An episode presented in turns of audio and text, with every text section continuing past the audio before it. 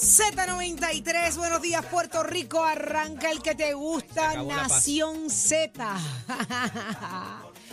Por el 93.7, señores, 93.7 en San Juan, 93.3 en Ponce y 97.5 en Mayagüez. Todo Puerto Rico cubierto del mejor análisis, la buena información. Saudi Rivera es quien te habla, junto a Jorge Suárez, Eddie López, Achero, Nicole Pacheco, el combo que te gusta y el que te habla como a ti te gusta. Así que muy buenos días, compañeros. Buenos días, Saudi. Buenos días, Eddie, Achero y todo el equipo de Nación Z. Buenos días, Puerto Rico. Arrancó el que te gusta, como siempre. Listos, prestos y dispuestos. Nación Z. Desde nuestros estudios, Ismael Rivera de Z93, tu emisora nacional de la salsa. Nuestras aplicaciones digitales, la música app. Descarga las tuyas para que nos veas y nos escuches como sea de tu preferencia. Igual manera, los que ya están conectados a través del Facebook de Nación Z, que son parte de nuestra conversación en el 787-6220937. Listos, señores, para arrancar, que tenemos mucha discusión en el día de hoy. Buenos días, licenciado López. Buenos días, Jorge. Buenos días, Saudi. Buenos días a todos los amigos que nos sintonizan en esta nueva mañana de jueves, jueves 21 de septiembre del año 2023. Prestos y dispuestos a llevarles a ustedes las informaciones, las noticias, pero sobre todo el análisis que tanto han hecho sus favoritos. Háganse parte de nuestra conversación al 6220937, también a través del Facebook Live y el app La Música. Dele like y share para que le lleguen las notificaciones de cuando estamos al aire aquí en la emisora nacional de la salsa Z93.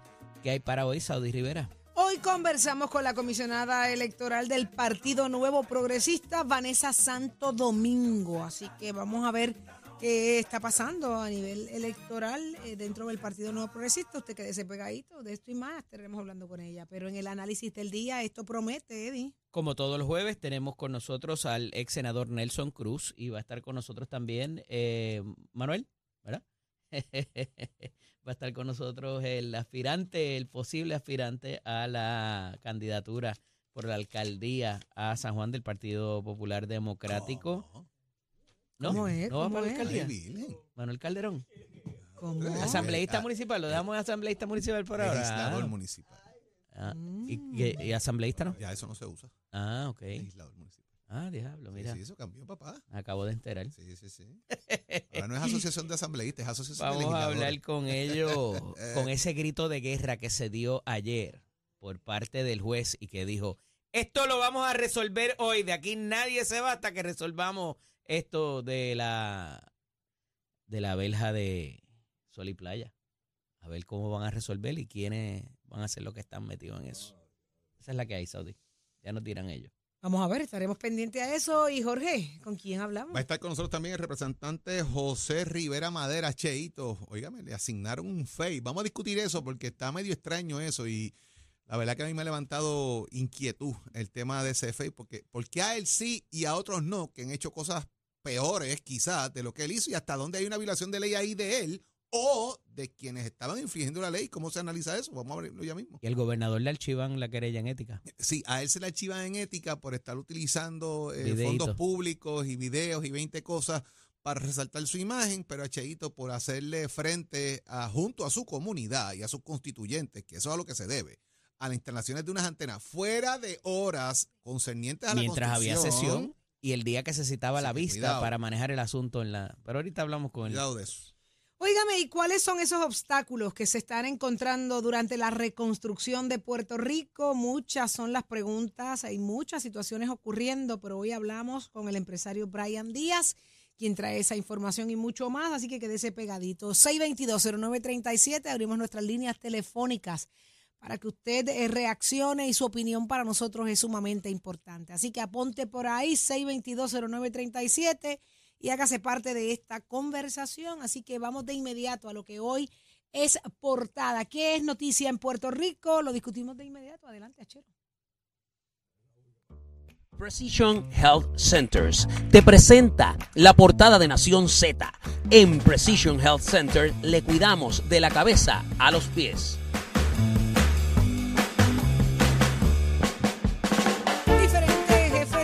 Ya están haciendo, dando indicios de que estarán aspirando a puestos políticos en las próximas elecciones, pero lo interesante y lo que hoy trasciende es que aspirarán manteniendo el cargo que ocupan. no empecé a que se diga que estarían en ventaja. Vamos a ese detalle. ¿Qué fue lo que trascendió en el día de hoy, Jorge? Bueno, ha trascendido y lleva ya algunos días, eh, como, como bien saben, comienza el proceso de eh, aspirantes, comienza el proceso de cumplir con los requisitos, adiestramientos relacionados a ética, contraloría y otros elementos adicionales que son parte del proceso de cualificarse, ¿verdad? De cumplir con los requisitos para poder aspirar a un cargo electivo. Y varios jefes de agencia eh, están en la lista con interés de entrar en el ruedo político. Ayer eh, resalta la figura de Héctor Joaquín Sánchez, eh, ex comisionado electoral del PNP, y hay una línea media fina ahí, un precedente medio extraño que, lo discutía un tanto con Eddie y, lo voy a traer ya mismo de, de, cómo veo ese precedente que se está formando ahí con el tema de Héctor Joaquín. Pero hay otros jefes de agencia, como lo es eh, probablemente el doctor Rodríguez Mateo, eh, quien dirige lo que es AMSCA, la Administración de Servicios de Salud Mental contra Adicción, que está en el ojo público a, a raíz de una situación que ocurrió en una entrevista que le hiciera eh, Valeria Collazo allá del programa Los Rayos X, eh, donde hubo una reacción fuerte por parte de él. reacciones diferentes. Fue, fue, como un roller coaster, fue como una, una, una cosa extraña, podemos discutir eso. Y, la, forma en que reaccionó a una posición donde si vas a aspirar o no vas a aspirar, o estás en un fundraising o lo que sea, pues, pues entraste allí y, de que la actividad y una acusación que se hizo de que estaba eh, forzando empleados, amenazando lo que tenían que comprar boletos para esa actividad, alrededor de 500 dólares, según trasciende, ¿verdad? En, el, en, el, en la entrevista que se hizo a esta figura. De igual manera, hay otras figuras que ya han estado en la papeleta y que quieren regresar. Eh, como lo es también Luis Rodríguez Díaz, quien es el, director de la Comisión de Seguridad en el Tránsito, entre otras figuras que están mirando eso. ¿Qué ocurre? Que al final del día lo que se está planteando es hasta cuánto estas personas deben quedarse en la posición siendo secretarios de agencia. Eh, no es un pecado aspirar a una posición política, usted tiene todo el derecho a hacerlo.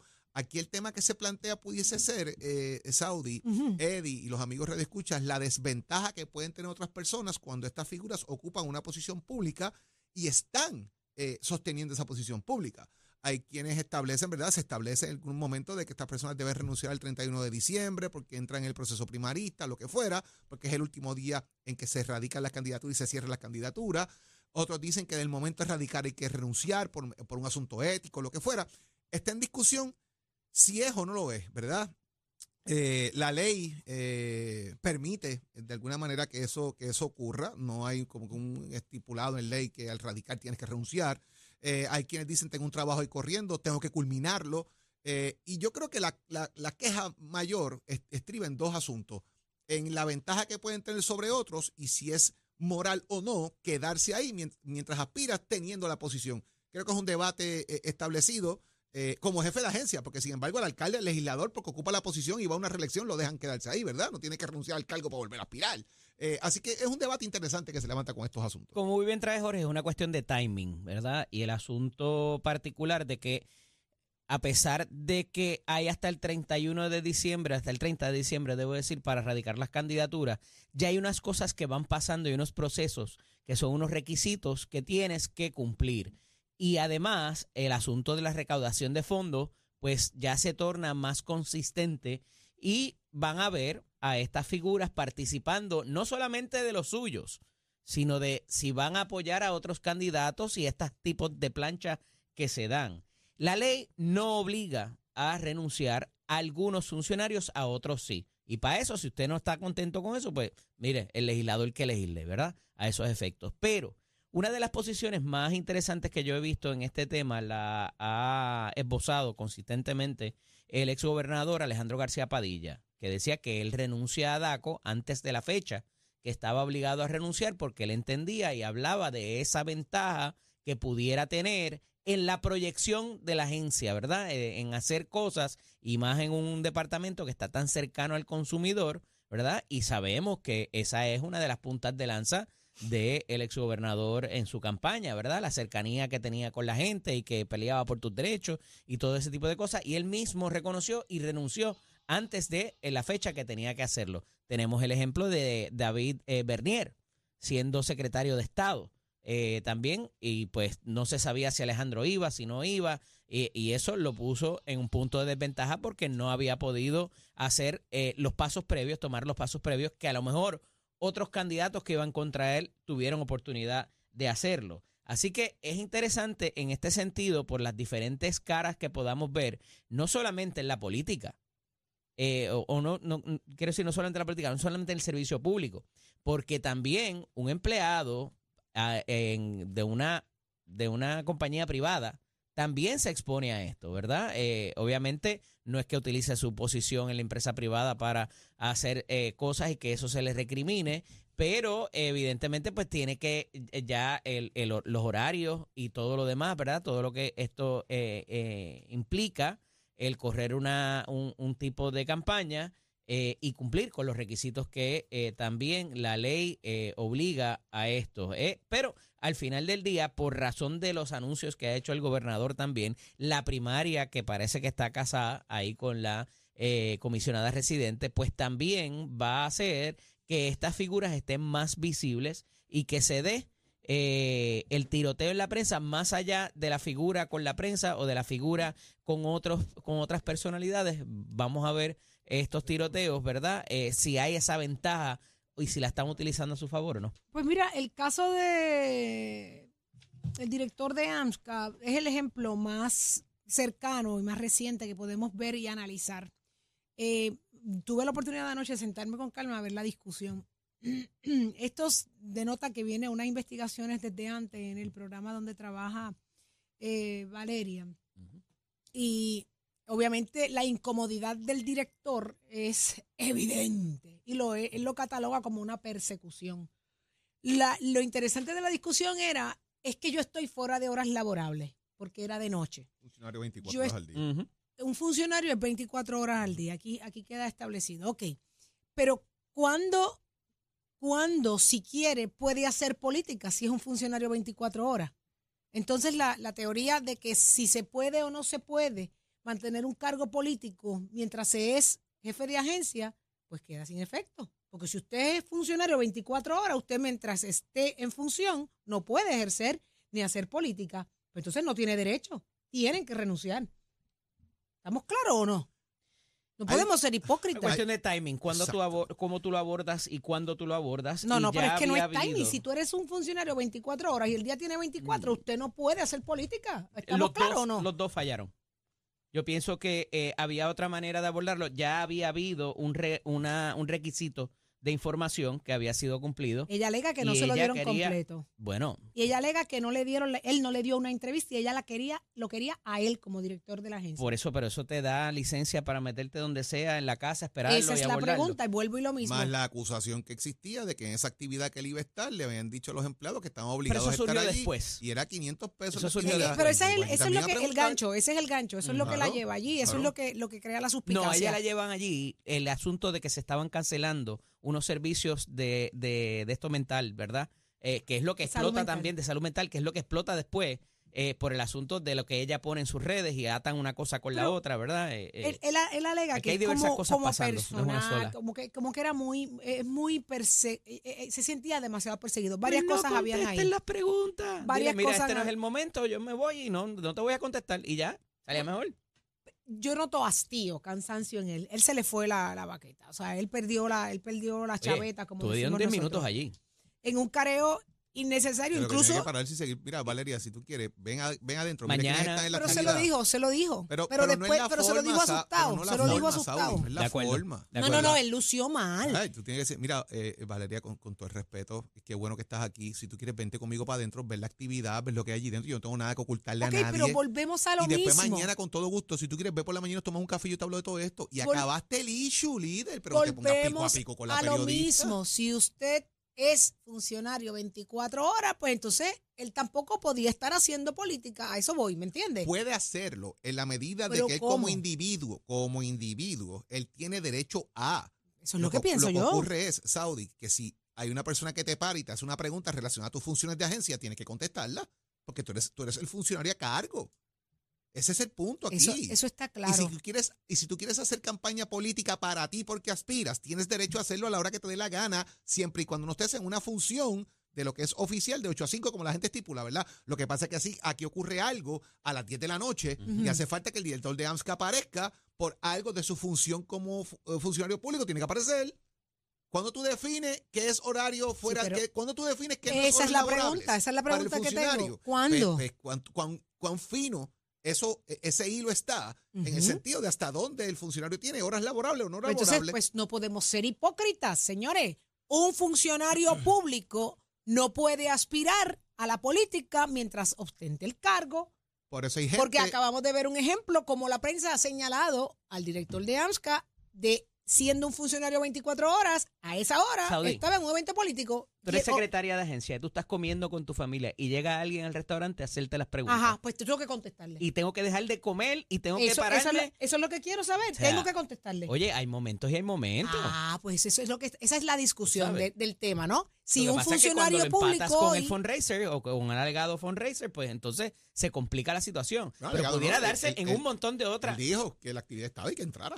Pero después se asustó. Pues claro. Después pero, se asustó. pero hay gente que, que hace otras cosas, como Héctor Joaquín Sánchez, que ahí voy a, a plantear precisamente cuán finito es el presente que se está haciendo aquí, independientemente de cuántos le hayan hecho. Vamos a Héctor Joaquín, ¿verdad?